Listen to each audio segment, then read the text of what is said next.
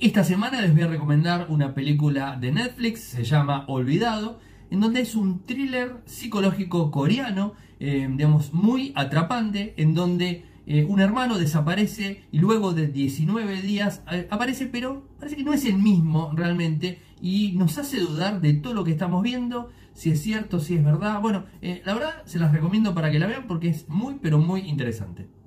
A mí me toca recomendarte una serie y en este caso será Somewhere Between. Es una serie de ciencia ficción, un poco de acción, un poco de misterio, donde dos personajes viajan en el tiempo para impedir dos asesinatos. De 10 les va a encantar.